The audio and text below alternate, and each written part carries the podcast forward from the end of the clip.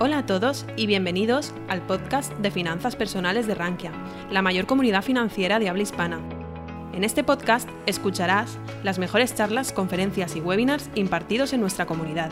No olvides suscribirte a nuestras plataformas para estar al tanto de todo nuestro contenido. Me llamo Jenis Benavent, llevo 5 años en Rankia y nunca, jamás he invertido directamente en acciones. Así que en este capítulo he tenido la suerte de contar con Crevix para ver cómo analiza empresas para invertir. Crevix es analista certificado, autor de la newsletter Liver Up y toda una referencia en la inversión en el sector gaming. En su Twitter podrás ver muchísimas ideas de inversión detalladas y explicadas de manera muy sencilla. Participa en el club del Value Investing con tesis de inversión y directos y además puedes escucharle en el podcast Hablemos de Inversiones. Pues vamos a ver seis puntos en los que yo creo que todo inversor tiene que fijarse a la hora de invertir en una compañía o si la tiene ya en cartera, eh, qué preguntas se tiene que hacer eh, para saber si la entiende correctamente y si tiene sentido que esté invertida en ella. Pues el primer punto va a ser sobre el modelo de negocio, que al final todo se resume a cómo gana dinero esta compañía. Eh, todos sabemos cómo gana dinero Netflix, y sabemos, pues, por ejemplo, que es un, pues, un modelo de suscripción, ¿no? Que tan de moda está en los últimos años y que ya todas las empresas te piden suscribirte. Eh, pero luego hay otro tipo de compañías, pues que a lo mejor ese modelo de negocio es, un poco más complicado, pues juntan distintas cosas. Por ejemplo, eh, pues una de videojuegos que te vende videojuegos físicos y te vende los videojuegos online y aparte te hace micropagos y demás. Entonces, hay que saber un poco siempre cómo gana dinero la compañía. Entonces, eh, todas las ramas que, ellos tengan dentro, ¿no? Eh, dentro de la misma compañía, no solo ganan dinero vendiendo juegos físicos, dices, sino que también eh, tienen, a lo mejor, pues Sony tiene la suscripción de mensual para, el internet, ¿no? Y cosas así. ¿Te refieres a eso? Eso es. Al final tienes que saber un poco todos los distintos segmentos con los que la compañía es capaz de, generar ingresos. Y luego, pues, si la compañía, pues, te te muestra eh, los márgenes de cada uno de ellos perfectos. A veces, pues si no, indagando y haciendo un número más fino, se pueden ir averiguando con el tiempo, ¿no? Saber si a lo mejor, pues, la parte de suscripción, pues tiene unos márgenes muy altas, como suele ser, pero a lo mejor la parte de que vendes videojuegos eh, en tiendas, pues los márgenes son más pequeños y demás. Entonces, es importante siempre conocer eh, cómo gana dinero la compañía y sobre todo para entender cuál es el riesgo eh, de que la compañía, pues esos ingresos se vean perjudicados, ¿no? Digamos, pues eh, si viene una recesión que suele tender a un consumo más cauto de la gente, eh, pues al final, en función del sector en el que estés, pues esos ingresos se van a, se van a, ver perjudicados. un caso muy claro, por ejemplo. Una duda, perdona, sí. que te corte por ejemplo, en plataformas de streaming, que, su modelo de negocio está enfocado a la suscripción, como, por ejemplo Netflix, ¿no? Eh, ellos tienen, la compañía tiene que mostrarte esos datos. ¿Está obligado a, mostrar esos datos una vez al año o trimestralmente o alguna cosa así? Trimestralmente, si es una compañía pública, como en el caso de las más grandes, están obligados a mostrar eh, la, eh, la, cantidad de dinero que ganan por esa vía y luego eh, cuántos usuarios tienen. Eh, a nivel de audiencia no tienen por qué decírtelo, ¿no? Claro, no están obligados, pero al final es una presión, eh, ni el nivel de audiencia ni, la cantidad total de suscriptores, digamos, premium, ¿no? Que pagan el servicio, como en Spotify o Netflix y demás. Estos usuarios, la compañía no está obligado, pero normalmente la presión que les meten los inversores es que lo tienen que mostrar. Entonces, también te sirve, pues, oye, para mostrar tu crecimiento, pero pues cuando vienen eh, vacas flacas, ¿no? Como en la actualidad, que ahí empiezan a haber caídas del crecimiento, eh, pues sirve también pues para darte una colleja. Exacto.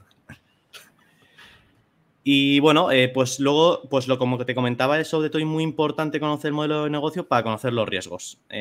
pues si ven inflación o, o, si te afecta un evento geopolítico, como hemos visto este año la guerra ruso-ucraniana y demás, siempre hay que conocer muy bien eh, tus ingresos por qué lado vienen. Eh, a lo mejor tú puedes tener, eh, pues un caso muy práctico es Embracer, la compañía de videojuegos, tenía unos estudios de videojuegos en, Rusia y en Ucrania. Entonces, en cuanto saltó esto, pues la gente puso el grito en el cielo y, la compañía lo primero que dijo, oye, calma, estos son los estudios, los desarrollos de los videojuegos están en la nube, hemos recolocado a la gente, la hemos sacado del país y van a continuar haciendo el trabajo desde Polonia o desde donde esté. Entonces, pues bueno, al final es también juega parte de la empresa hacer esa, esa comunicación con los inversores y, paliar un poco el miedo que, normalmente ocurre, vamos, en los mercados en sí, en cuanto hay malas noticias, hay incertidumbre, la gente se pone muy nerviosa. Claro, podría pasar que si no comunican esa transparencia para que la gente esté tranquila, que, el precio de la acción pues eh, cambie muchísimo, ¿no? Por, por, lo que dices tú, por la incertidumbre. Eso es. Ok. Luego, otro de los puntos es eh, que os traigo es conocer a tu cliente. Es decir, como inversor eh, de una compañía, tienes que saber quién es el cliente de esa compañía. En el caso de Netflix lo tenemos todos muy claro, pero luego hay en otros casos en los que pues a veces es un poco más complicado, sobre todo en, empresas industriales y demás, pues que no tienes muy claro como inversor a quién le están vendiendo ese producto, ¿no? Entonces, eh, pues es importante a la hora de saber si quieres estar invertido en ella o si ya estás invertido, conocer quién es tu cliente, eh, si estás muy diversificado, es decir, eh, si a lo mejor te dedicas a un nicho, pues por ejemplo, con el caso de los videojuegos, pues los videojuegos de rol pues son videojuegos en los que no juega todo el mundo, no juega el mismo mundo que juega, la, que juega el Fortnite, ¿no? Entonces, pero, al Warhammer pues juega un determinado número de, personas que, es más reducido, pero al mismo tiempo que suelen ser clientes más fieles y más leales a lo largo del tiempo. Eh, entonces, pues bueno, también es importante saber eso, ¿no? Si eres un nicho o si eres muy grande, tu, objetivo de cliente es muy grande y saber si estás diversificado. Eh, luego, pues en, compañías del estilo SaaS, de software as a service, de este que también está muy de moda, todo este tipo de suscripción que hablamos, saber cuál es la tasa de retención de tu cliente eh, y saber el churn rate, que al final es la inversa.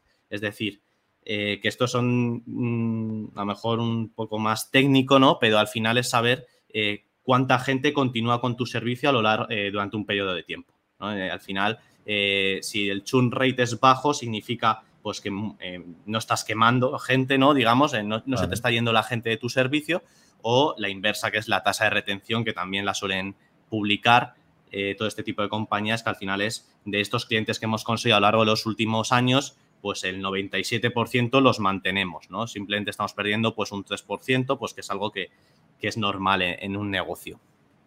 Ok. Y luego, otra de las partes, ya por acabar con este tema, es eh, geográficamente cómo están distribuidos. Eh, pues como comentamos, pasa un evento como, como, el de la guerra y pues si todos tus clientes están en, Ucrania, pues lo que menos van a estar haciendo es comprar tu, servicio o, tu producto, ¿no? Pues eh, lo, mismo, lo mismo aquí, saber un poco cómo está distribuido, cuáles son los riesgos que pueden afectar el, el que estés mucho en un país.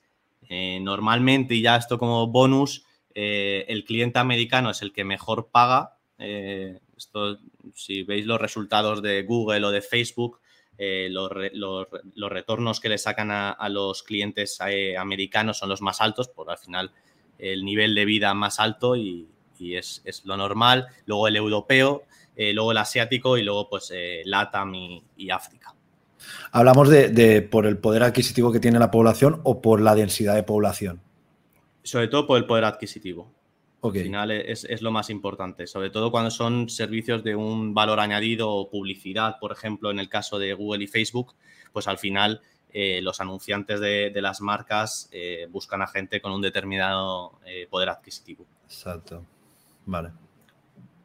El tercer punto es eh, a nivel operativo y financiero. Y puede que sea el punto más técnico, pero es importante conocerlo, sobre todo porque normalmente cuando alguien empieza a invertir eh, es el que más desconoce porque es el más raro. ¿no? Hasta ahora más o menos pues puedes saber en qué, es, cuál es el modelo de negocio, cuál es el cliente, pero luego eh, saber cuáles son las fortalezas o, los riesgos de la compañía, más o menos los puedes intuir, pero luego ya si te pones a mirar eh, cómo le puede afectar la inflación, eh, si es capaz de trasladar esa inflación al consumidor o a veces hay tipos de negocios en los que, eh, pongamos un ejemplo, Hasbro, la compañía de juguetes, si le suben los precios de los envíos que hacen, al final todo esto se fabrica en China, ¿no? Entonces, si le suben los envíos de los fletes de barcos, pues sus márgenes brutos, ¿no? Su coste aumenta. Entonces, el, margen bruto se ve reducido y ellos dicen, joder, pues los ingresos los tenemos que aumentar de alguna forma. ¿Somos capaces de trasladarlo al cliente?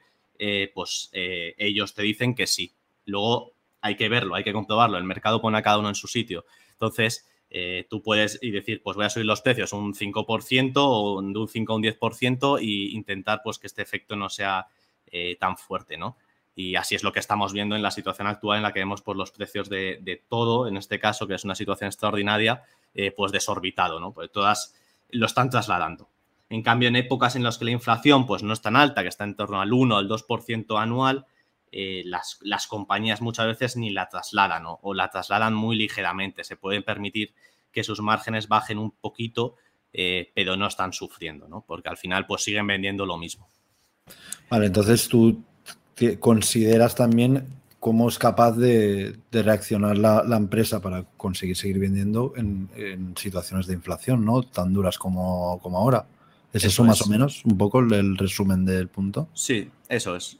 Eh, al final, eh, lo que muchas veces estamos viendo también en compañías tecnológicas eh, que han caído tanto este año, por ejemplo, es que mientras que son servicios que son útiles, a lo mejor en un entorno en el que todo está mascado y las compañías tienen que reducir gastos, pues lo primero que te vas a quitar es la suscripción eh, de un servicio X, digamos, ¿no? que no aporta tanto valor a tu compañía. Que en épocas de bonanza, pues no tienes ningún problema, pero en épocas malas, pues vuelves a hacer cosas más rudimentarias a lo mejor o no necesitas tanta, tanto ese servicio.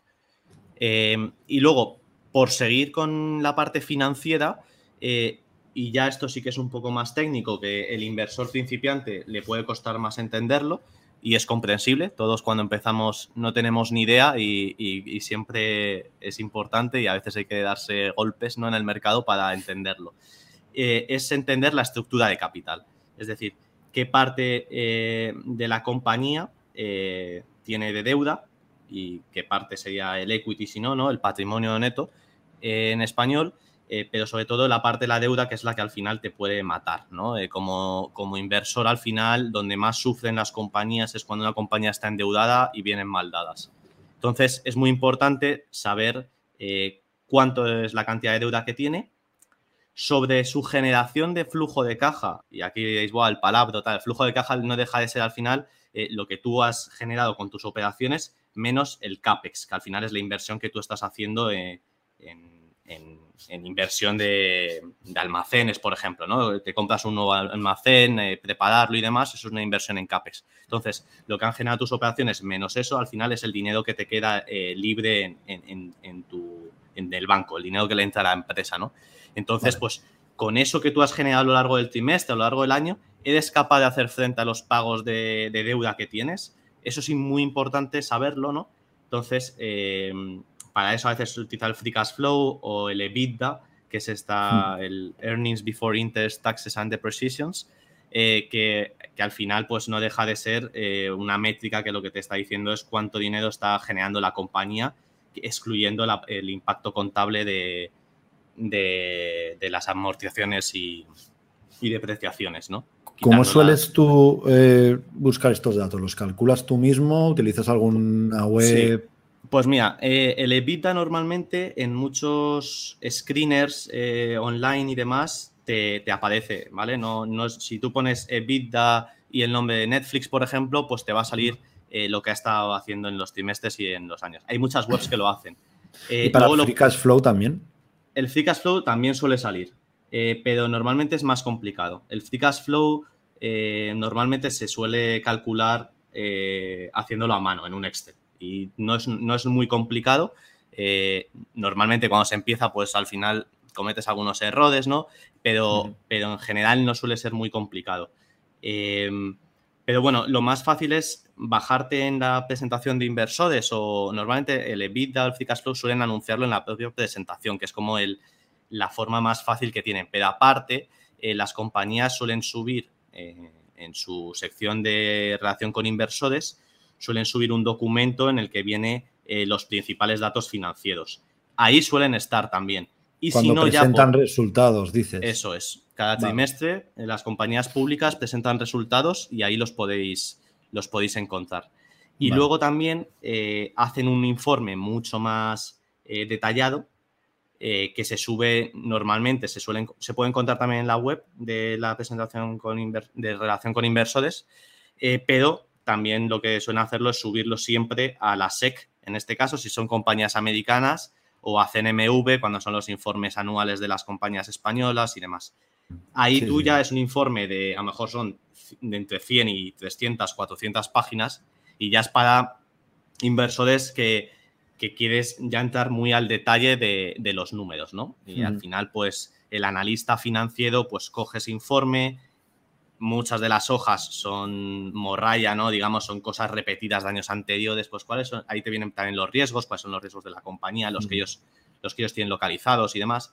Entonces, pues, bueno, en el apartado financiero te vienen los tres estados financieros, que en inglés son el income statement, el balance sheet y el cash, el, el cash flow, ¿no? Que al final, pues en cada uno de ellos te viene una información. Eh, y de ahí es de donde al final se calculan estas métricas. Eh, Y ahí- una- sí. Una duda. Eh, cuando tú sacas, claro, yo puedo ver estos números, pero yo puedo quedarme perfectamente igual.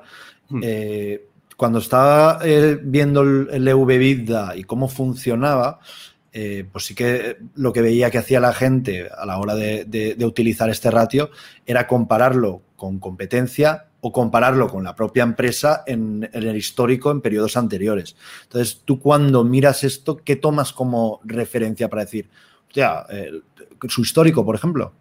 Su histórico es muy buena referencia, sobre todo para saber eh, cómo ha ido mejorando la compañía o empeorando. Entonces, eso es clave. Y luego eh, buscar competidores que se parezcan, su modelo de negocio sea lo más parecido posible. Claro, claro, es que eso te iba a Coca-Cola decir. con por- Pepsi es muy parecido. Porque si yo me, pongo a, de- yo me pongo a comparar Netflix con Disney, aunque tengan una plataforma de streaming, Disney tiene muchas más cosas. Claro, ¿no? tienes No los sería- no sería una buena eh, la parte eh, de merchandising y demás claro, es no mucho sé. más complicado. Vale, vale. Entonces, ¿qué, ¿cuál decías tú? Perdona que no te había escuchado Lo, bien. lo mejor es hacerlo eh, históricamente con- para ver la mejora o empeoramiento de la compañía y luego intentar buscar los competidores que más se parezcan. Eh, y si no, normalmente hay cosas que resultan baratas, es decir, eh, cuando una compañía está a un EV-BITDA a lo mejor de 3, 4 veces, por ejemplo, es una compañía que está realmente barata. Ujú. Eh, pueden haber algunos problemas, pueden tener otro tipo de cosas, pues a lo mejor eh, la parte del EV pues, es muy alta debido a que tiene mucha deuda. Entonces, pues bueno, los problemas del pago de la deuda pueden estar ahí, aunque esté muy barata. Eh, es algo que, por ejemplo, cuando se ve el PER, ¿no? el, el Price Earnings Ratio, eh, muchas veces no, no se ve. Eh, tú dices, "Joder, está muy barata, si está cotizando a los beneficios de un año, ¿no? Pero claro, a lo mejor tiene una barbaridad de deuda y, y eso es, no, es un, no es un ratio que sea lo, lo mejor para, para comparar compañías. Claro, se- eh, no, se objeti- utiliza mucho, ¿eh? objetivamente ahí no, no estás viendo todo, todo- es, es Claro. la deuda lo que no ves en el, en el PER. Eso es. Vale. Tú estás viendo el precio de la cotización y los beneficios que genera, pero la deuda no la tienes en cuenta. Entonces, normalmente el mercado lo que más suele utilizar es el EV-EBIT o EBITDA, o cualquiera de los dos también se usan en función un poco del tipo de, el tipo de industria normalmente, y a lo mejor una compañía eh, pues que mm, tiene mucha depreciación, pues en este caso, eh, si toda la industria es igual, eh, pues eh, más o menos, ¿no? Eh, que es lo lógico, pues se va a estar utilizando el EV-EBITDA porque al final, eh, el EV-EBIT, ¿vale? Para tener en cuenta cuál es el beneficio operativo, digamos, de, esa compañía. Pero luego también, pues, otro de los, las métricas más claves es el EV Free Cash Flow, que eso también te dice, al final, la compañía cuánto dinero está generando de, de caja y, al final y, cuan- y la parte de la compañía cuánto es. Entonces, pues un EV Free Cash Flow eh, muy bajito, eh, pues lo que te está indicando es que la compañía pues de verdad está muy barata, porque bueno, puede, es verdad que puede tener deuda y demás, pero si es un Free Cash Flow muy alto, pues no vas a tener problema para, para pagar esa deuda, ¿no? Entonces, yo soy partidario normalmente de mirar mucho el Free Cash Flow, lo que genera la compañía, y normalmente hay que intentar normalizarlo. Eh, es decir, eh, pues mirando eh, años anteriores y mirando las partidas de años anteriores de los gastos, intentas hacerte cuál sería, digamos, lo más normal en, un periodo normal, digamos, sin, sin, problemas, sin COVID, sin guerra, sin inflación y demás, intentas como sacar ese número lo más normalizado posible. Es algo complicado, o sea, hay que avisarlo y te puedes equivocar y, es normal, eh, pero porque al final luego todos los años pasa algo y demás. Pero sí que tienes que intentar que, ese, número más o menos te encaje, utilizar ese número, ¿no? Porque a lo mejor utilizas el, eh, las ventas o, por ejemplo, o el free cash flow, pero con las de ese año que ha sido muy impactado porque las ventas han subido una barbaridad, pues porque todo el mundo estaba encerrado en su casa como en 2020, eh, y no es un número fiable, porque al año siguiente todo el mundo sale y la gente pues se da de baja de esas cosas o deja de comprar eso y, el número cambia radicalmente. Claro. lo que hemos visto un poco en, las compañías de que cuando el COVID subieron mucho y luego bajaron eh, mucho, pues en las compañías, por ejemplo, eh, de periféricos de ordenador se ha visto mucho. en Logitech, en Razer, eh, Corsair, son compañías que al final hacen teclados, ratones, cascos, webcams eh, y demás, todo tipo de micrófonos, eh, y todo aquello que se ha estado utilizando mucho durante la pandemia, con todo el mundo encerrado en casa, todo el mundo llegaba, renovaba su equipo. Entonces, claro, es muy complicado cuando eso desaparece, eh, la gente se iba y los inversores pues se iban el susto, ¿no? De que esto eso no era sostenible. Claro, a ver, eh, yo, por ejemplo, que en cartera tengo Netflix y la compré cuando valía 350 o así, y yo digo, ahora ya no va a volver ahí, jamás. Es que estuvo ahí por la pandemia. Claro. Ahora, ahora que se ha llevado el bajón este, es como, pues mira, no sé, lo aguantaré, pero yo ya no creo que, si llega a 200, no creo que de ahí pase nunca más. Es que estaba muy por encima de sus posibilidades. Claro, porque al final hay que entender que cuál es la, la evaluación que has usado, el múltiplo, ¿no? Que es lo que se usa mucho en el sector, es EV, imagínate, pues eh, sin saberlo, ¿eh? pero si si Netflix estaba un EV-EBITDA de 30 veces, que es un momento en el que está cara la compañía, cualquier aspecto, aunque sea de mucha calidad, pues pagar 30, 30 años de, su EBITDA eh, por ella es algo que está caro. Pero es normal porque en, épocas en las que hay mucha euforia en los mercados, la gente, eh, tú, yo también, eh, todos los inversores en general, están muy alcistas, se ven que esto no cae nunca y, y compran ese múltiplo, intentando pues especular en que lo venderás un poco más arriba y, ya están. Entonces, cuando hay una caída de los múltiplos muy fuerte, eh, pasan estas cosas. Eh, entonces, ¿puede volver ahí eh, Netflix? Hombre, poder puede volver, pero es verdad que con el modelo actual de negocio parece complicado, porque si no hay crecimiento por suscripciones, lo que va a tener que hacer Netflix, que como ellos comentaban, es pasarse a la publicidad, a evolucionar, eh, también querían meter juegos, ¿no? Es como... Eso es.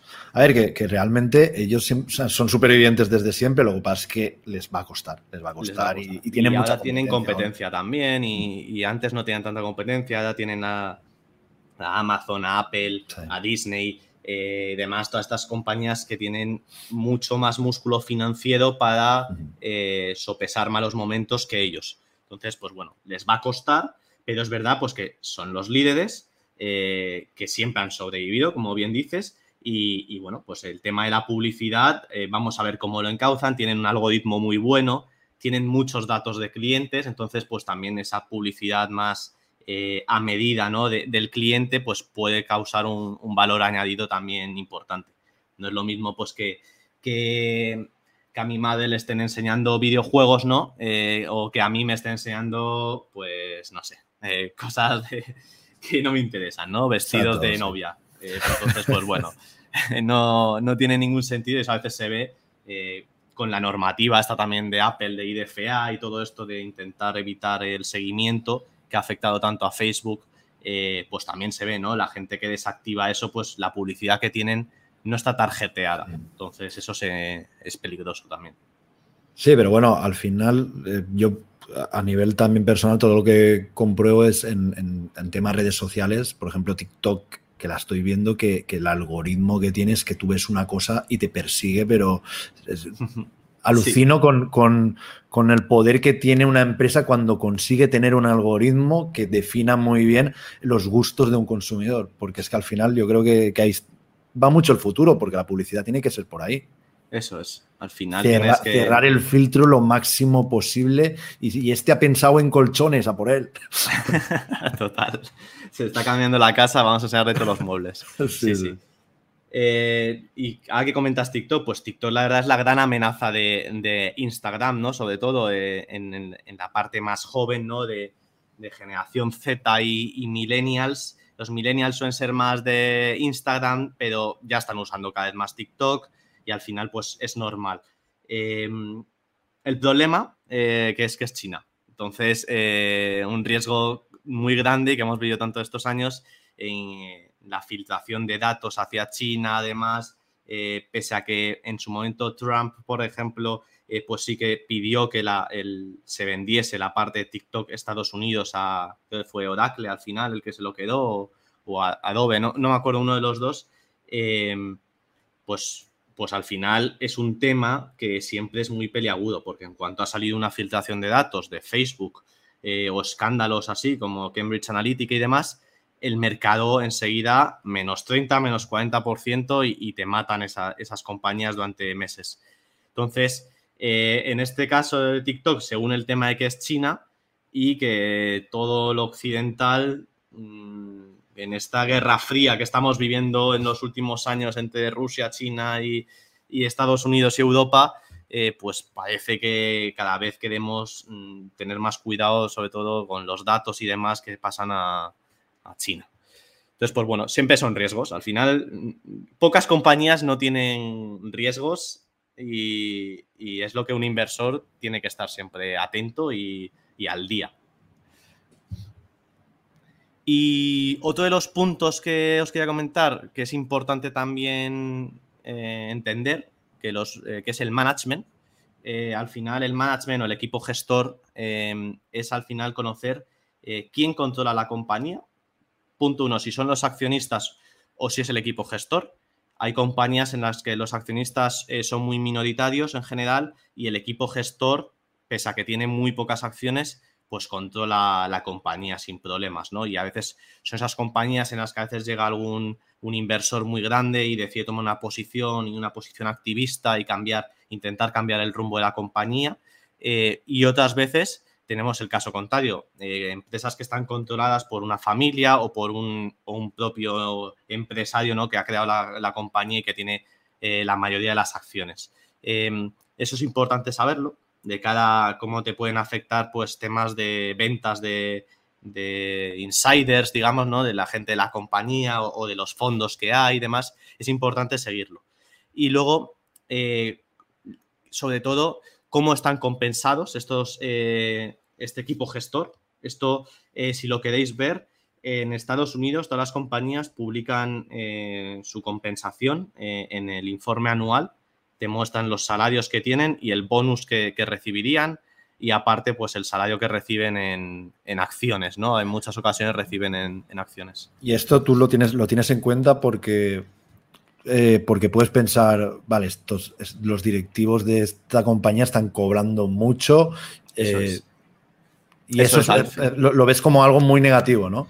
En plan, se están haciendo más ricos de lo que deberían o no les ves como un equipo directivo que, del que me fíe tienes que verlo, Tienes que verlo como eh, están cobrando mucho, pero están aportando valor al accionista. Es decir, la acción está subiendo. A mí, si la acción está subiendo, si están haciendo eh, las cosas correctamente, eh, si las operaciones que han cerrado son buenas y demás, me da igual que cobren mucho.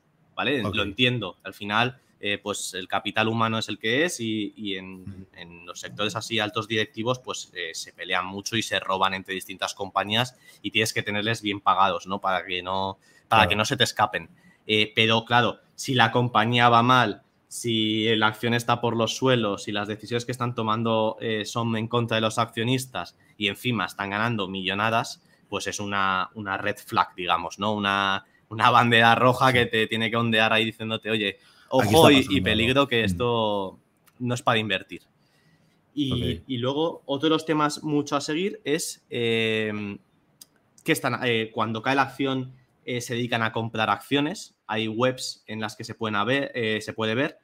En la propia SEC publican un informe que es el 4K, para el que le interese, que es el que te indica si hay movimientos o cambios en, las, en las acciones de los directivos, ¿no? Si han comprado o han vendido, eh, cuando ellos están obligados a reportarlo a, la SEC, ¿no? Al organismo regulador por, de Estados Unidos. Dices, por ejemplo, si, si los movimientos en, sus, en las acciones de ellos.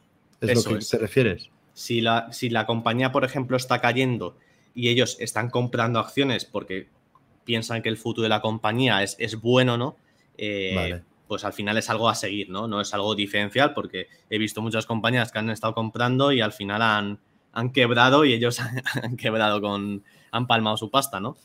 Pero es, algo que tienen que hacer ellos ese ejercicio. Es un ejercicio de transparencia obligados para no especular, porque es, porque es así y, están obligados ellos a, reportarlo. Vale. ¿Y dónde dices que se puede ver esto? Eso en, la SEC, en, vale en la SEC, vamos, en organismo regulador estadounidense, si buscas por el nombre de la empresa, hay muchos formularios ¿no? que van rellenando las compañías. Este en concreto se llama 4K. Eh, veis que hay una columna con los. El 10K, por ejemplo, es el informe anual, el 10Q eh, eh, trimestral, hay 8K. Bueno, son unas nomenclaturas que lo normal es que os suenen a chino, ¿no? Pero que, cuando ya llevas un tiempo mirando compañías empiezas a, a sabértelas ya de memoria. Y en el caso de esta, estos movimientos de subidas y bajadas de acciones, en el 4K te los indican. Al igual que cuando cobran un bonus en acciones, pues les llegan esas acciones, ¿no? Eh, pues también se, indica ahí. Y luego, otro de los temas a seguir del management es eh, lo que comentábamos antes con Netflix, sobre todo si son consistentes con su plan de negocio y si, o si van dando tumbos, ¿no? Si van cambiando de repente, oye, pues ahora hemos crecido mucho, pero vemos que por aquí no podemos crecer mucho y vamos a crecer por aquí, vamos a hacer otra línea de negocio y otra línea de negocio. Eso asusta mucho también, que forma parte también de la caída que ha tenido Netflix, el hecho de, joder, pues vosotros que decís que nunca iba a haber publicidad, de repente ahora estáis planteando poner publicidad. ¿Tiene sentido o no? Claro, luego ya son las incertidumbres del mercado, ¿no? De saber si, si lo que están haciendo pues va a ser lo mejor para la compañía o no pero eso al final el tiempo, el tiempo lo irá. Eh, son cosas importantes. Hay compañías o también puedes analizar un poco eh, antiguamente qué es lo que han hecho. Eh, como tú comentabas, pues son los supervivientes, en este caso de Netflix, han ido evolucionando, nadie daba un duro por ellos. esta gente empezó mandando DVDs por email, o sea, por correo. Entonces, de cómo está eso a la plataforma actual, es, el cambio es brutal, ¿no? Y, yo creo que si hacen el tema de publicidad, yo creo que les irá bien. Siempre van a perder algún tipo de usuario, pero también ganarán muchos usuarios que dirán, yo veo publicidad, pago menos y, perfecto. Y sobre todo para La gente se acostumbra, mira YouTube, ¿no? Mm, eh, eso es. Ya, ya todos sabemos que hay un anuncio de tres segundos que lo tienes que pasar y ya está asimilado y sobre todo para crecer en zonas eh, geográficas que les puede costar más como Latinoamérica y demás, que son zonas, como comentábamos, que con la inflación eh, pues la suscripción se les hace muy difícil de pagar, eh, pero que al mismo tiempo pues pueden hacer este modelo de negocio de freemium con anuncios. pues bueno, te damos anuncios, a cambio pues ves el contenido y, ya está, ¿no? Entonces al final intentas crecer de, otras formas. Entonces, pues bueno, todo este tipo de cosas son muy importantes de, de seguirlas.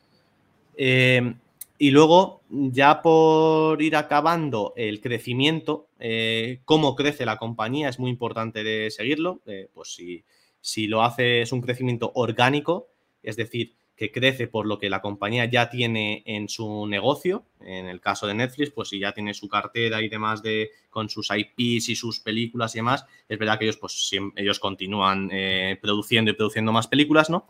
Pero al final un crecimiento orgánico es el que haces propio dentro de la empresa. Entonces, inorgánico sería aquel crecimiento eh, que se hace a través de M&A, ¿no? Eh, M&A es Merchant Acquisitions, eh, que al final pues son compras y adquisiciones o fusiones con otras compañías. Em, si Netflix de repente decide comprar a otra compañía, a Hulu, por ejemplo, que es un rival que está en Estados Unidos sobre todo, pues eh, al final lo que conseguiría es adquirir esos usuarios y, mostrar unos ingresos mucho más altos eh, en su presentación, ¿no? Entonces, también es importante para los inversores. También se notarían la deuda, ¿no? Claro, eso es. ¿Cómo financias esa adquisición? Eh, lo haces emitiendo deuda, eh, tienes caja, eh, tiene, a lo mejor tienen caja suficiente para pagarlo. Normalmente compañías tecnológicas utilizan la deuda, pues porque si son compañías importantes, el coste de esa deuda suele ser bajo en el entorno actual, ¿no? Entonces, pues porque lo que hemos vivido ahora, pues es que pues Amazon, Apple o incluso Netflix no está emitiendo deuda a tipos muy, muy bajos, ¿no? entonces, no pasó pues, con, con Amazon hace poco que igual me estoy yendo yo por donde no es, pero que presentó resultados y salían porque estaba adquiriendo una compañía, no sé si de reparto de camiones o una cosa así. ¿Te suena? Eh, no me suena. O sea, sí que me, suena lo de Rivian, que a lo mejor es eso. Es eso, es eso, sí, sí. Sí, pues en ese caso Amazon lo que hizo es que sacó a bolsa eh, una compañía, bueno, salió a bolsa una compañía que es Rivian, ¿no? Que tenía, no sé si era un 20% eh, de, las acciones eran de Amazon. Entonces, eh, Amazon, cuando salió a bolsa, esa compañía salió super cara, ¿no? Como es normal, suelen salir a múltiplos muy altos. Y, y ellos primero dijeron, oye, pues hemos ganado tanto dinero con la salida a bolsa, ¿no? Porque nuestra posición en la compañía se ha revalorizado. Entonces nosotros contablemente tenemos que apuntarlo como un beneficio. Em, ¿Qué es lo que pasó? Que en el siguiente trimestre eh, lo que ocurrió es que la compañía había caído en precio una barbaridad. Ellos no habían vendido acciones, no, pero la posición había caído mucho. Entonces anunciaron unas pérdidas muy grandes debido a la posición. Pero al final es un movimiento, pues como el de el de la cartera de acciones de cualquiera de nosotros, ¿no? Que al final, eh, pues si no vendes, esas pérdidas no son materiales. Es cierto, pues que, lo ves diariamente, como eso ha bajado, ¿no? Entonces, pues si yo tuviese que informar a, mis inversores, ¿no? Les tendría que decir, oye, eh, pues ahora mismo estamos perdiendo dinero en esto, ¿no? Y, hemos perdido un dinero, eh, pero mientras que Amazon tiene que ponerlo contablemente como que ha perdido dinero, yo no tengo que ponerlo contablemente como perdido dinero hasta que no venda la acción, ¿no? Entonces, son temas más de contabilidad a lo mejor que impactan mm. mucho en, la, en los resultados de la compañía cuando no cuando mejor no conoces el tema y de repente dices, joder, ¿y Amazon por qué ha perdido de repente 20 eh, billions? ¿no? Pues, claro, a lo mejor tú ves Amazon te, pasa eso y dices, uy, esta empresa algo va mal y realmente su modelo de negocio sigue funcionando bien. Es un dato que tienes que saber de dónde viene y por qué viene para decir, vale, esto no está afectando el modelo de negocio de Amazon. Este como tal sigue funcionando, ¿no? ¿Es algo así? Eso es. Eso es. Eh, y pues en este tema de las adquisiciones es muy importante sobre todo eh, ver el track record, ¿no? Igual que a los gestores de fondos se les pide el track record de, pues, ¿están generando rentabilidad? Eh, ¿Cuál es su rentabilidad anualizada? Pues también es importante a los gestores de compañías eh, conocer cómo lo han hecho las compañías que han ido adquiriendo a lo largo de los años, ¿no? Entonces, una cosa que sí que se puede ver es, pues, compras que hayan hecho anteriores, ¿no? te voy a poner un ejemplo, la compra de Facebook, de Instagram o de WhatsApp, ¿no? pues en su momento la gente decía, ¿cómo vas a pagar eh, un billón de dólares por, por Instagram, ¿no? Eh, o, 10 billones de dólares, no me acuerdo cuánto fue. Pues claro, eso es, un negocio que ahora mismo pues vale 20 veces más, ¿no? Entonces eh, dices, joder, pues es, un tío que ha generado valor real para, para, el accionista ahí, ¿no? Y, es normal pues que las acciones han, han ido subiendo y demás. Y luego dices, joder, pues ahora se han caído un montón las acciones, ¿Qué pasa? Pues que esos negocios mm, pues, lo están haciendo peor o la percepción es que lo van a hacer peor ¿no? en el futuro. Entonces, pues eh, es importante también un poco seguir esas adquisiciones, cómo se han hecho, ¿no? ¿Qué retorno ha conseguido sacar la compañía de, esas adquisiciones que ha hecho pagando pues lo que en un principio a lo mejor parece mucho, eh, luego a lo largo de los años pues resulta que ha salido muy barato. Vale. Y por último, eh, ya serían las métricas, digamos, o los KPIs que son más importantes de seguir en las compañías. Algunos de ellos ya hemos ido hablando de ellos, eh, pero al final para analizar hay que definir unas métricas ¿no? en función del tipo de compañía y demás. Eh, entonces, te voy a poner un ejemplo de algunas distintas industrias, ¿no? Pero, por ejemplo, en el sector de los videojuegos, que es un sector que me conozco bien, pues lo que se suele mirar mucho es los mouse, ¿no? Eh, el MAU es el Monthly eh, Average User, ¿no? Es decir, los usuarios mensuales activos que hay, perdón, eh, average no activos, mensuales activos que tienes jugando a, tus videojuegos, ¿no? En este caso, o en tu plataforma. Depende un poco del tipo de modelo de negocio que tengas, ¿no? Pues es importante saber unos u otros. Eh, en el caso de Activision Blizzard, por ejemplo, que es una compañía veo muy grande y que ahora pues la que la va a comprar Microsoft parece, em, pues todo el mundo conoce, ¿no? Eh, los creadores del Call of Duty o de World of Warcraft y de videojuegos muy potentes. pues una cosa que ellos hacen trimestralmente es decir cuáles los mouse son para cada sección de videojuegos. Ellos su compañía la dividen en tres. Activision, que lleva puesto a la parte del Call of Duty principalmente, ¿no? Eh, eh, la parte de Blizzard, eh, que lleva todos los videojuegos, pues más de rol, más de World of Warcraft, Diablo, StarCraft y demás, todos estos juegos míticos, ¿no? De, toda la vida.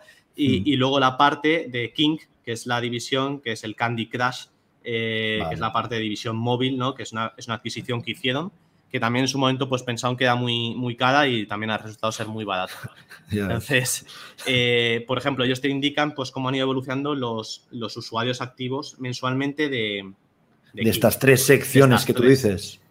Unen, por ejemplo, los de Diablo con los de Warcraft para decirte todos los de Blizzard, ¿no? ¿Es algo así?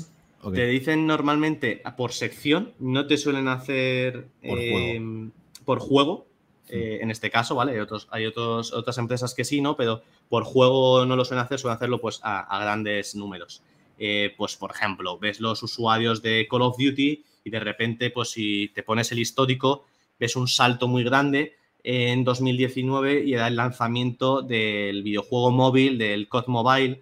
Entonces, esos usuarios de gente que se descargó el juego en el móvil, que creo que fueron, llegan hasta 100 millones, eh, te aumenta de repente tus usuarios, pues que a lo mejor eran 50, 60 millones mensuales, a de repente 160. Entonces, cuando llega la presentación de resultados, la gente, eh, joder, ¿qué pasa aquí? Vaya, incremento tan grande, ¿no? Pero claro, esos 100 millones de usuarios que has incrementado no es gente que se haya comprado el juego, un Call of Duty, ¿no? Digamos, un, juego de 60, 70 euros. No, es, un gente que se ha descargado un juego gratuito y que, bueno, pues va a hacer pagos a través de micropagos, a través del móvil, ¿no? Y demás, pero no es lo mismo, ¿no? Entonces, por, periféricos no, lo separan, porque como habías dicho lo de Candy Crush, pensaba que todo lo del mobile lo metían en ese saco. Ellos te separan por la compañía que hace el, videojuego, digamos. O sea, eh, te, dan las métricas por plataforma, ¿eh? te dicen cuánta gente juega en PlayStation eh, y en Xbox, por consola lo ponen, cuánta gente juega en móvil y cuánta gente juega en PC.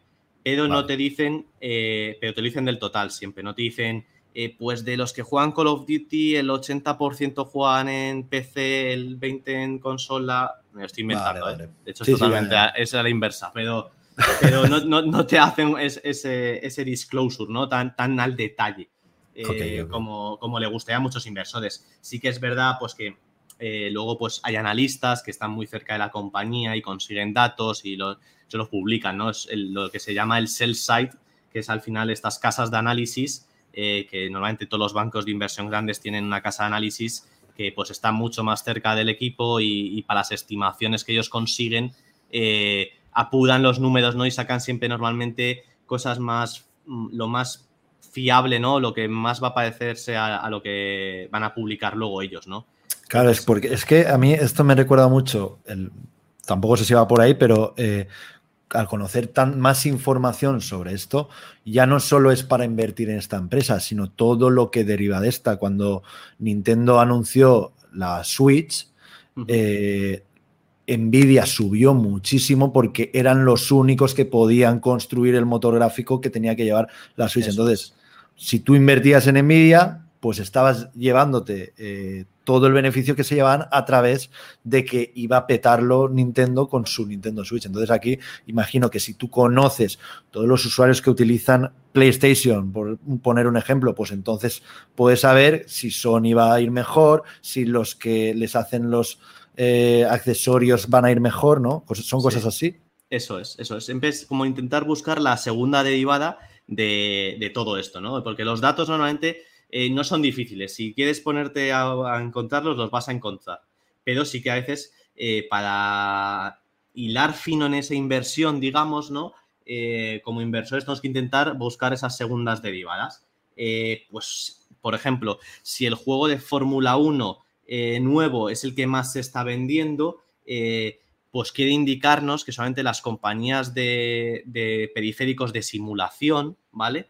Eh, los que hacen los volantes, los que hacen todas estas cosas que, están tan de moda, ¿no? De, pues al final ponerte ahí como si estuvieses conduciendo el coche tú de verdad en, tu propia casa, eh, pues van a subir, ¿no? O van a aumentar las ventas y, lo que va a llevar a que la cotización solamente pues, pues aumente, ¿no?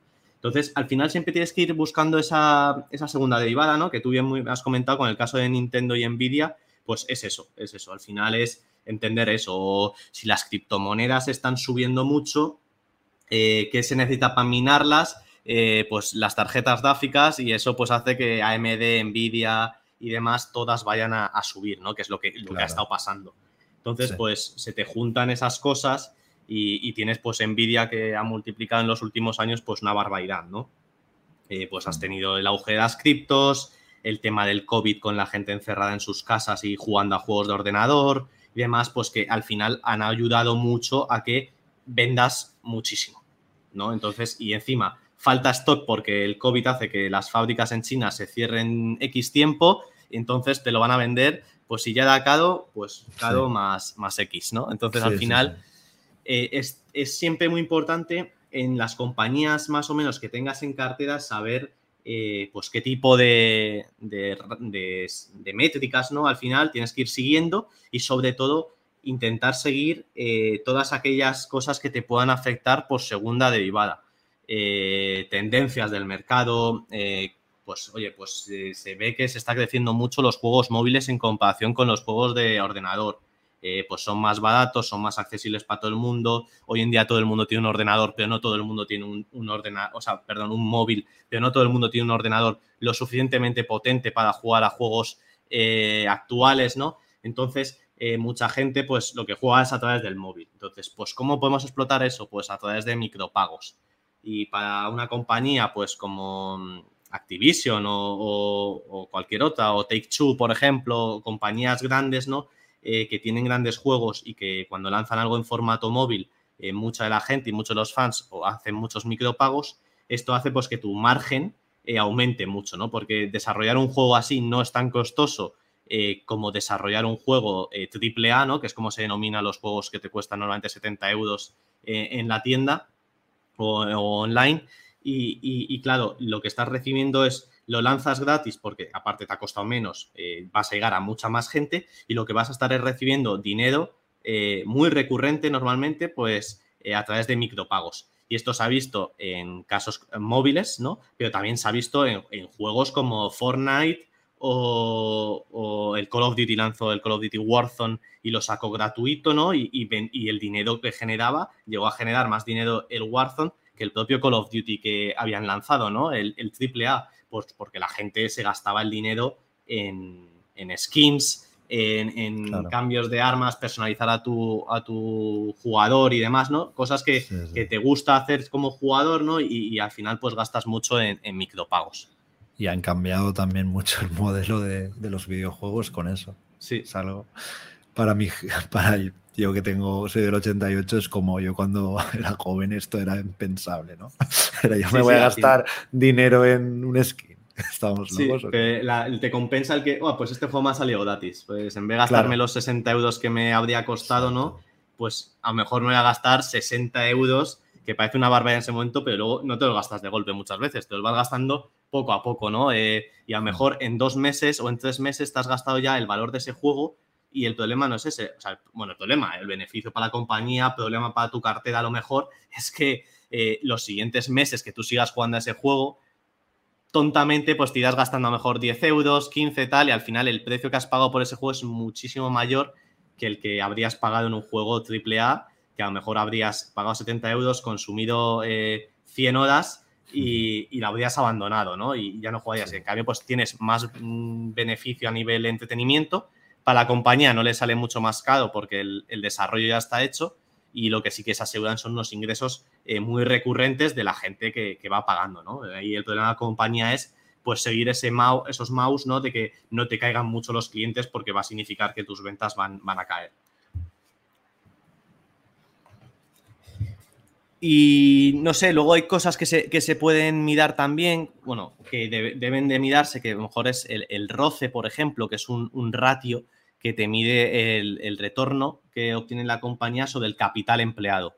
Y esto es una fórmula eh, muy sencilla. Eh, la forma más sencilla es hacer el EBIT, ¿no? que, hablábamos antes, ¿no? los beneficios operativos eh, antes de, impuestos, entre el activo de la compañía, que se puede sacar del, balance, muy sencillo, activo total, menos el pasivo corriente. ¿vale? Eh, eso también lo sacas del balance. Es una métrica que normalmente también, si, si la buscas por internet, si pones directamente el roce, em, el roce y el nombre de la compañía, te va a salir. Es muy, muy sencillo de encontrar. Y al final lo que te está viendo es eh, qué retorno está logrando, qué beneficios consigue la compañía eh, empleando el capital. Entonces, también son buenos. Pues a lo mejor te va a salir un, porcentaje en torno a un, un 15%, ¿no? A lo mejor puede ser la Activision, puede ser un 15, un 16%.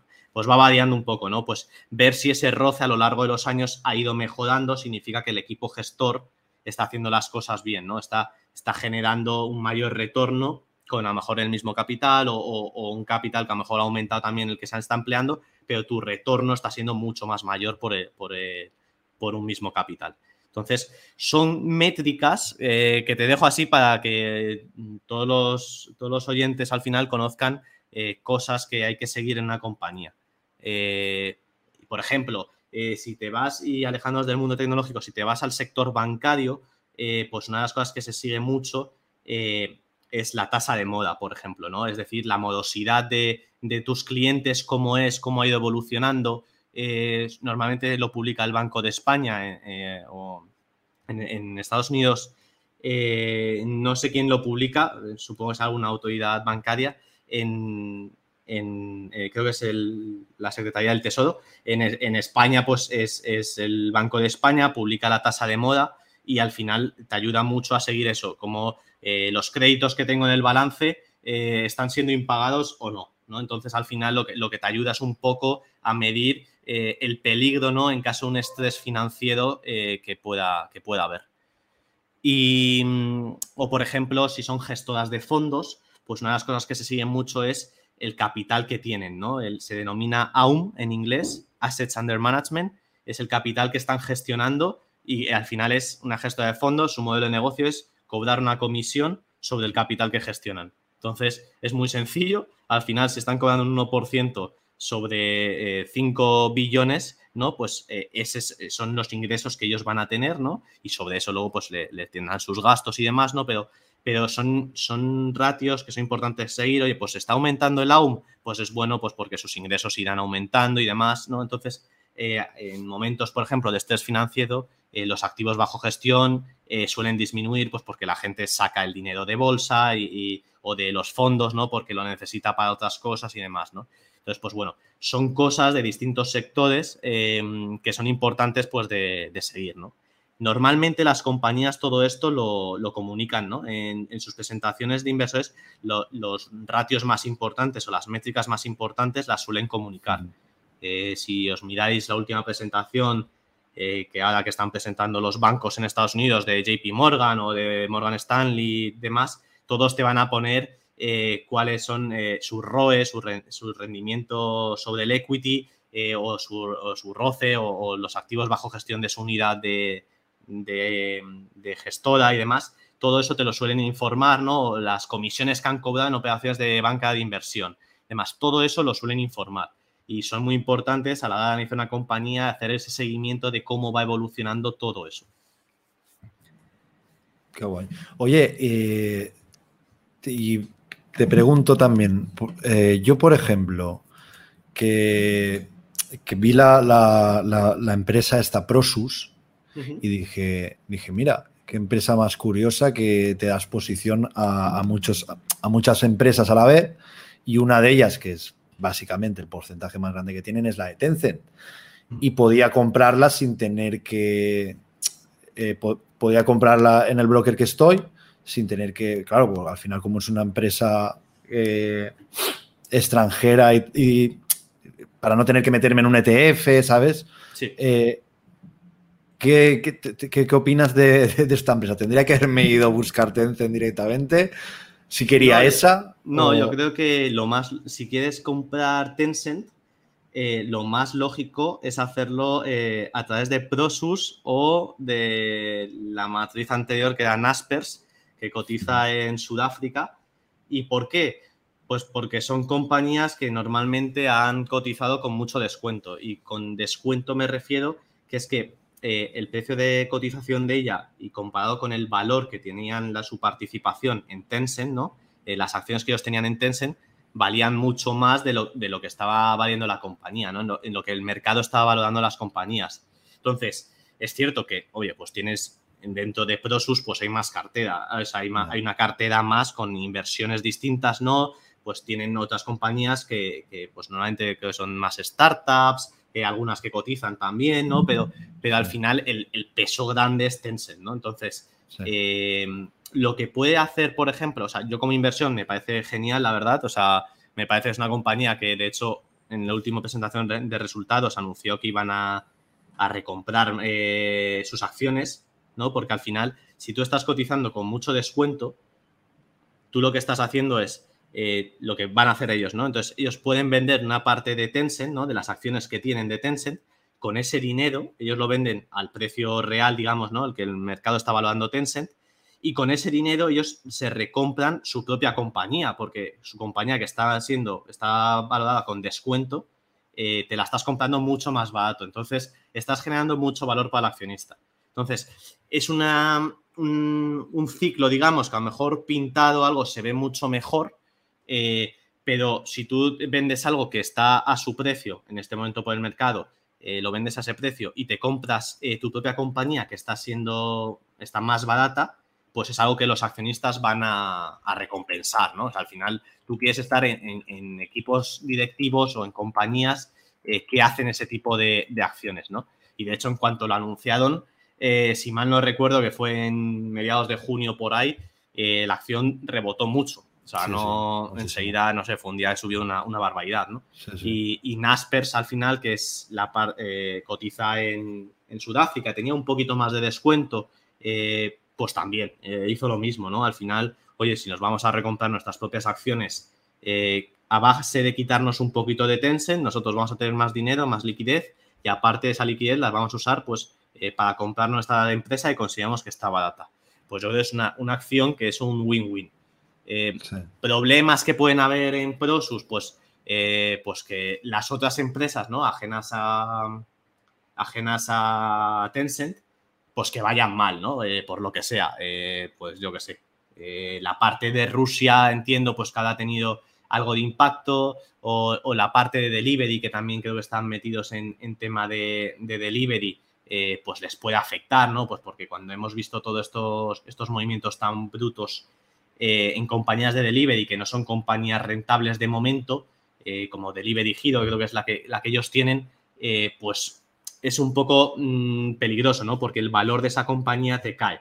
Entonces, al final, eh, pues el valor tuyo, ¿no? Pues eh, va a seguir, ¿no? Al final los holding sigue lo que hacen o intentan normalmente seguir eh, lo que hacen las compañías que tienen dentro.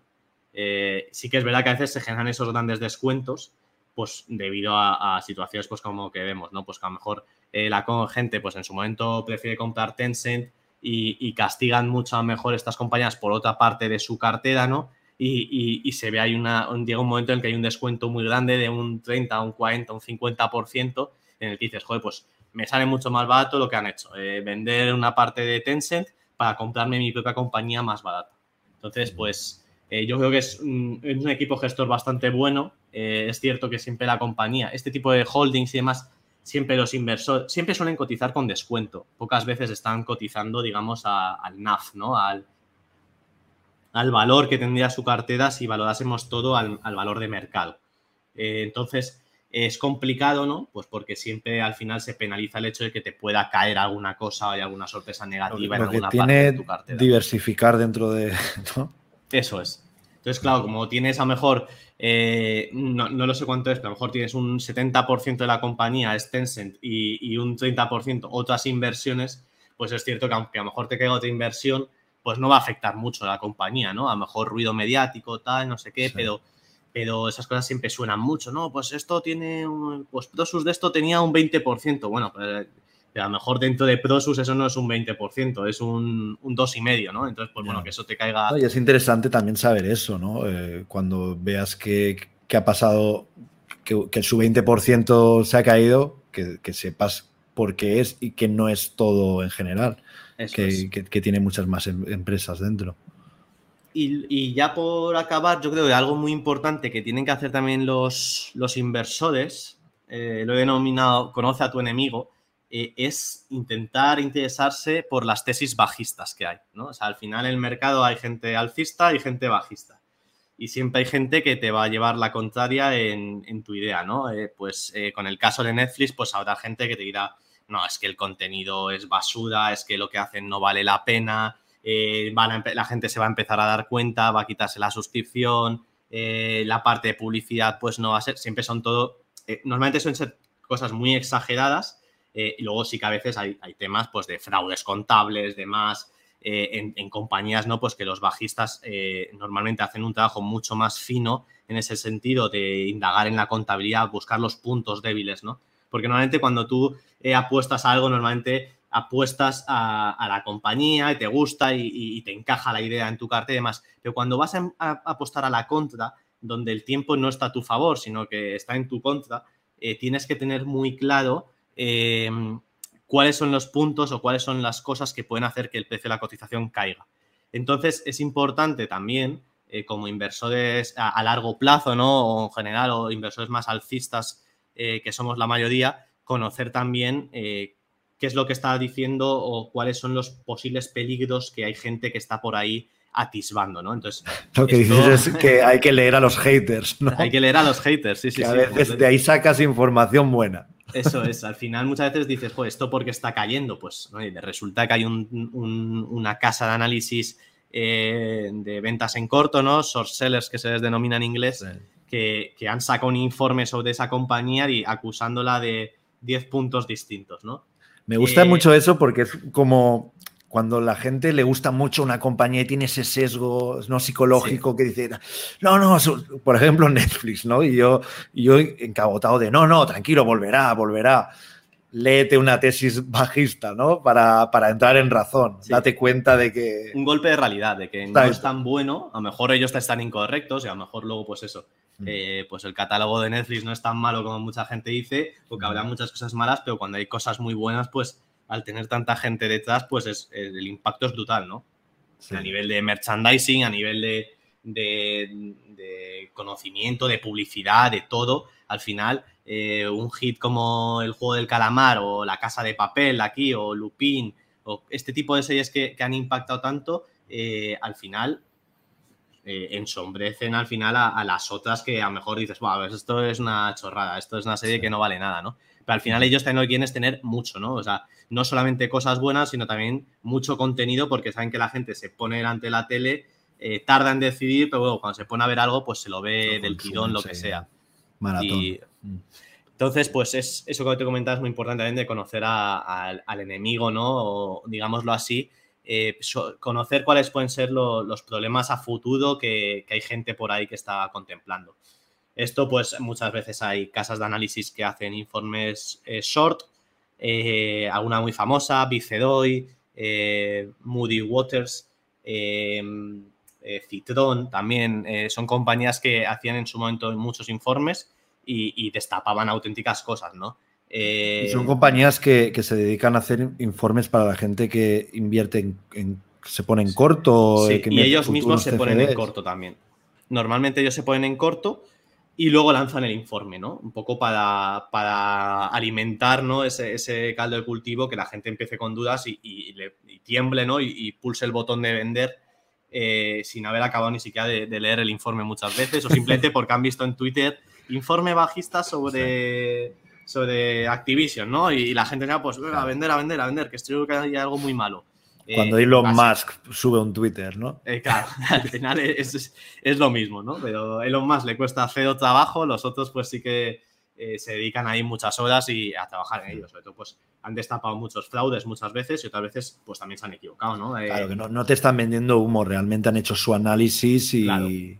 Mm. Eh, hay, por ejemplo, una, en, Netflix hay una película que se llama The China Hustle, no sé cómo se llama en español, pero creo que no está traducido, debe ser algo así, que al final te cuenta la historia de varios inversores bajistas, pues como a través de imágenes de satélite, ir a visitar en China fábricas y demás, vieron pues que habían ciertas fábricas en China que, no tenían nada dentro, que era humo, ¿no? Y que eran compañías cotizadas que valían eh, muchos millones de, valoración y, claro, pues resulta ser que no había nada ahí en, las fábricas, eh, que a lo mejor había una fábrica de las cinco que decían que tenían operativas, cosas así, ¿no? O, Looking Coffee, el, Coffee el, rival de Starbucks en China, también en su momento fue deslistado de la bolsa eh, porque vieron que hacían un truco de, las facturas, aumentaban los ingresos, ¿no? O sea, pasaban varias veces, eh, pues tiendas que estaban prácticamente cerradas todo el día, hacían una facturación eh, brutal, ¿no? Entonces, ellos fueron allí, se ponían, sacaban fotos. Al final, un buen informe de esos cuando está muy trabajado normalmente se, nota, ¿no? Eh, luego hay veces pues que destapan cosas o ponen eh, simplemente posibles riesgos. A veces no has hecho nada, un fraude contable, pero has hecho a lo mejor una contabilidad muy agresiva. O, por ejemplo, hay cosas, por ejemplo, pues que eh, me acuerdo yo qué pasó con Burford, ¿no? De, una empresa inglesa que se dedicaba a, tema de juicios, ¿no? sí, sí. Pues la misma la empresa que se puso en corto de ellos y que sacó el informe bajista, decía, oye, pues es que eh, la CFO es la mujer del CEO, eh, que es que aparte luego no se sabe, es muy opaco todo, no se sabe, se están contabilizando ganancias que no son, no sé, al final como que te ponen en vista muchas cosas que a lo mejor tú no tenías en cuenta eh, y demás, que pues es, importante siempre tener en el radar, ¿no? Entonces es importante esas cosas leérselas, eh, intentar abstraerse eh, lo máximo y, no pensar que te encanta la compañía, sino, oye, a ver esta compañía, eh, las cosas malas, las cosas buenas, los pongo en la balanza. todas las compañías tienen riesgo, ya os aviso, y hay mil cosas que te pueden explotar, pero al final, si las cosas buenas compensan a las malas y, los riesgos de las malas no, no van a provocarte que la compañía te quiebre ni, ni cosas así, ¿no? pues te va, normalmente te va a compensar más las cosas buenas que las, cosas malas. Entonces, pues bueno, es un trabajo que hay cada inversor tiene con todo un poco todo lo que está comentando, el checklist este de cosas y preguntas que hay que intentar hacerse, eh, que todo inversor se haga, eh, esté invertido o, no esté invertido y vaya a comenzar a invertir. Entonces, eh, tampoco digo que si vas a comprarte tu primera acción, te pongas a llamar al management a, hacer un análisis aquí de 100 hojas pero sí que es verdad que al menos tengas más o menos los, principales checks un poco de conocer al management, eh, conocer su modelo de negocio, eh, un poco pues la estructura de capital que os comentaba, eh, operaciones anteriores o crecimiento, cómo lo han hecho, cómo tal, cómo, cómo se han comportado en periodos malos. Una cosa que se suele hacer mucho, por ejemplo, es ir a ver en 2008, ¿no? En, la crisis financiera, cómo lo hicieron las compañías, ¿no? todas te van a salir prácticamente mal, ¿no? Eh, cayeron las ventas, una barbaridad tal, pero luego ves a unas compañías pues que lo hicieron mucho mejor que el resto, que sopesaron la crisis mucho mejor, que salieron luego en 2009, 2010 ya estaban recuperados, mientras que hay otras pues que a lo mejor hasta 2015 no se han recuperado, ¿no? Entonces, son también cosas a tener en cuenta y, y ir poco a poco pues aprendiendo más. Si te ha gustado nuestro podcast, te invitamos a que nos lo cuentes en los comentarios. Además, no olvides suscribirte a través de tu plataforma favorita o el blog Rankia Podcast para estar al día de todas las novedades.